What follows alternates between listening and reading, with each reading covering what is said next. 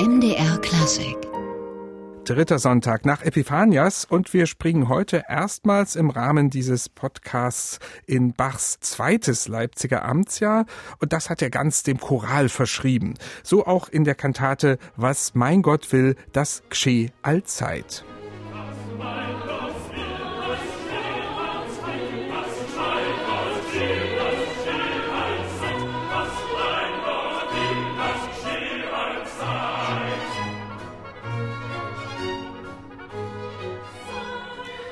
Da zu hören, der entsprechende Choral. Das ist also ganz klar, dieses Stück gehört zu Bachs Choralkantatenjahrgang.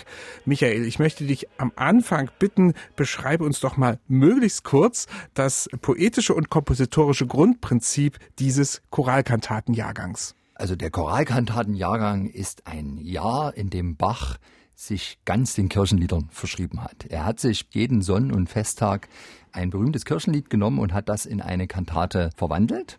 Das heißt, der Choral liefert erstmal das textliche Gerüst und das ist meistens so, dass er eben im Eingangschor und im Schlusschoral auch wörtlich zitiert wird. Hingegen in dem, was dazwischen stattfindet, in Arien und Rezitativen, hat der Textdichter, ein Zeitgenosse Bachs, den wir mal wieder nicht kennen, versucht, die Grundaussagen der Choralstrophen in die moderne Form von Arien und Rezitativen zu bringen und zugleich eben Anklänge hineinzuweben an die Epistel und Evangelientexte der jeweiligen Sonntage.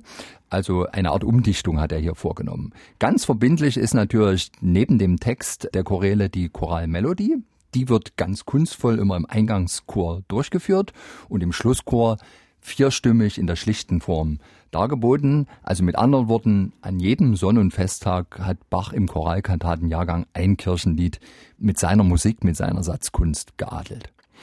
Und an diesem dritten Sonntag nach Epiphania 1725, da war es eben der Choral, was mein Gott will, das gsche allzeit. Was hatte dieser Choral für eine Beziehung zu dem Evangelium dieses Sonntags?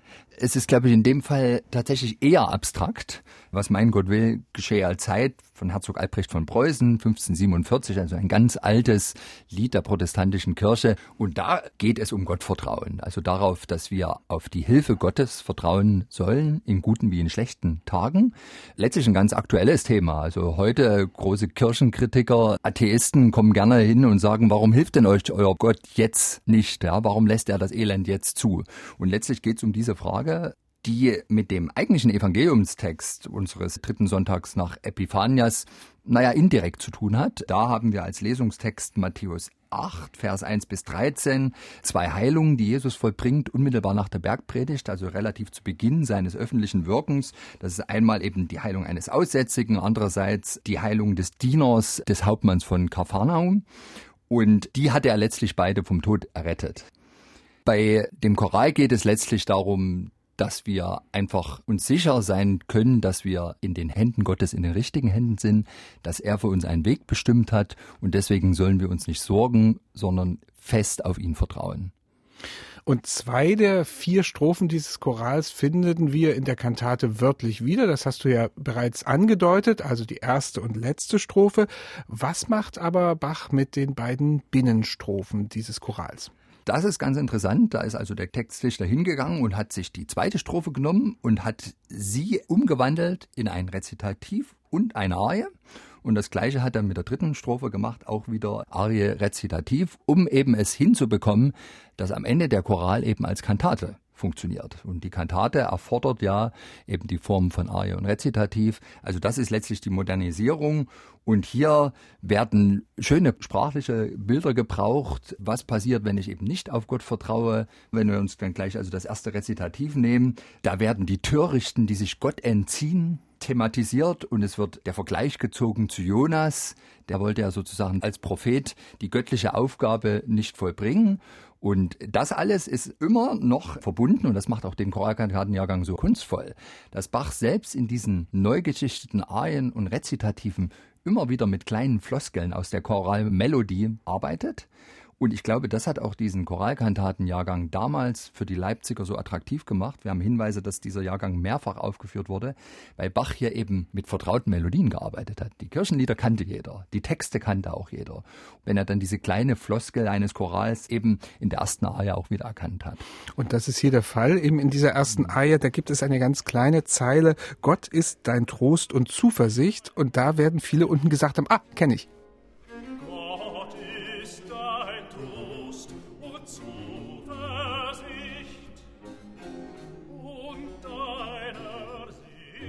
Aber gehen wir noch mal zurück zum Eingangschor dieser Kantate. Da wird der Choral eingewoben in einen dichten Orchestersatz. Und mir scheint, als würde das irgendwie gar nicht so richtig zusammenpassen. Also der Choral ist ja relativ ruhig und gemessen, wird im Sopran auch sehr eindrucksvoll vorgeführt, zeilenweise. Das Orchester aber spielt dagegen so eine etwas widerborstige Melodie, die auch immer so ein gleiches spitzes Thema hat. Musik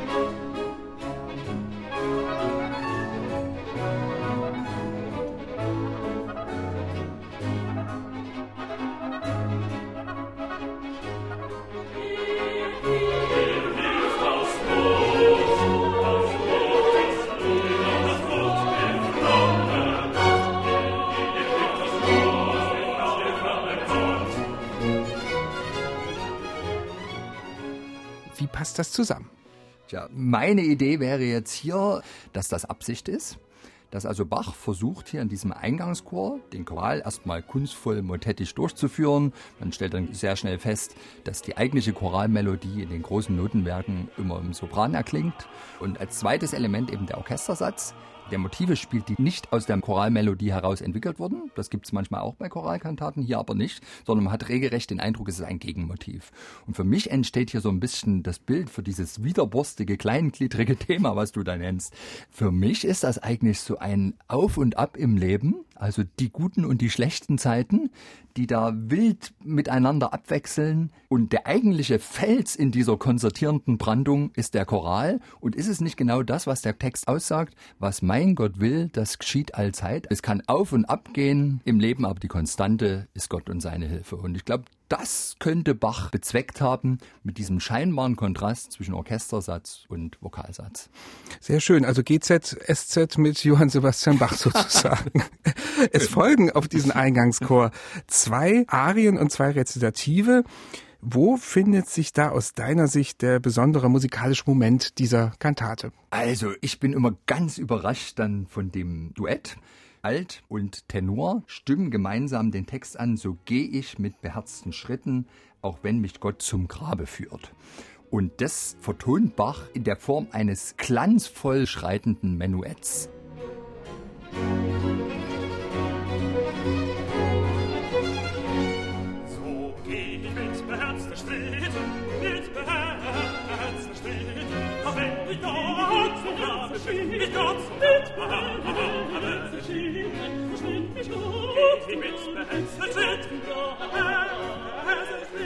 Also mit anderen Worten, wir gehen zum Grabe aufgeputzt, aufgerüscht, in stolzen, sicheren, würdevollen Schritt. Und dieses Bild will Bach, glaube ich, beschreiten. Also wir können voller Gelassenheit durch das Leben gehen, bis in den Tod, weil Gott bei uns ist. Und das tun wir in unserer schönsten Gestalt und mit dem Tanzschritt eines Menuettes. Besseres Schlusswort gibt's nicht. Deswegen hören wir uns jetzt diese Kantate an. Und zwar in einer Aufnahme mit Noemis Sohn Nat Sopran, Claude Eichenberger Alt, Hans-Jörg Mammel Tenor und Peter Harvey Bass. Außerdem hören Sie Chor und Orchester der Johann Sebastian Bach Stiftung St. Gallen unter der Leitung von Rudolf Lutz. Und ich sage auch nochmal, welches Stück kommt, nämlich die Kantate Was mein Gott will, das geschehe allzeit von Johann Sebastian Bach, Werkverzeichnis 111. MDR Klassik